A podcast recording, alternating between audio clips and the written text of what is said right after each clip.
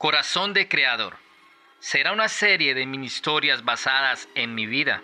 Un proyecto aleatorio en medio de la web 3. Alcanzando las nubes.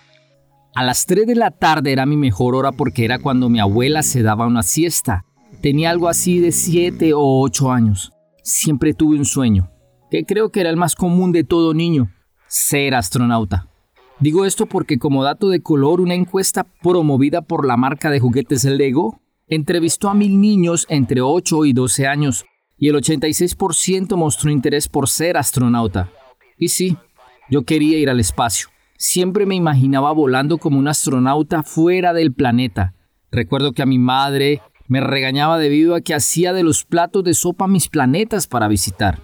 En estos momentos no sé cuándo abandoné ese sueño, pero sí recuerdo haberme sentido en las nubes. Recuerdo que tenía 12 años y jugaba un campeonato municipal de ajedrez. Estaba tan emocionado porque estaba en las finales y a la hora del recreo, descanso o break del colegio, no sé cómo lo llames tú, me enfrentaba con el mayor jugador de ajedrez, con el que me enfrentaría en la final.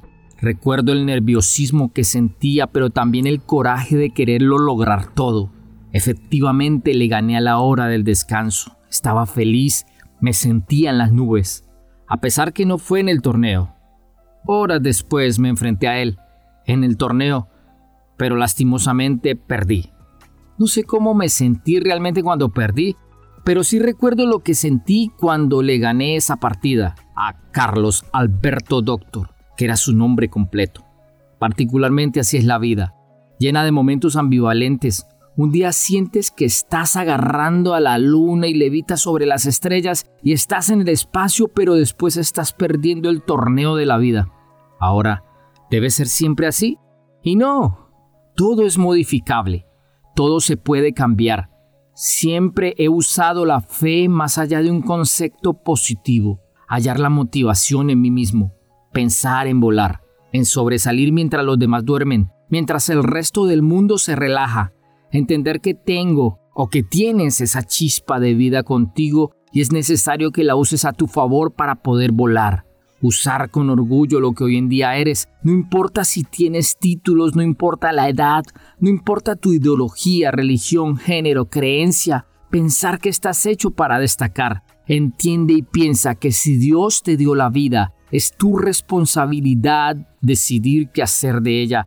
Ya está todo tienes todas las cartas a tu favor, todo es como decidas verlo, pero entiende que eres el responsable de volar por tus sueños o simplemente rendirte ante una difícil disputa que te está presentando la vida, porque eso es la vida, pero lo tienes todo.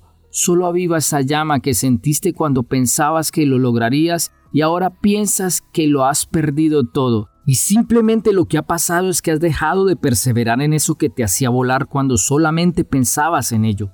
Dios o la vida han puesto esos sueños en tu corazón y estás vivo para que aún en medio de tu pasividad, del letargo, inactividad, del cansancio, qué sé yo, luches por ello. Capaz, en la hora del recreo, break o descanso, cuando menos lo esperas, es cuando logras ganarle a Doctor y sientes que logras alcanzar las nubes. No te quedes quieto, piénsalo. Corazón de Creador. Será una serie de mini historias basadas en mi vida, un proyecto aleatorio en medio de la Web 3.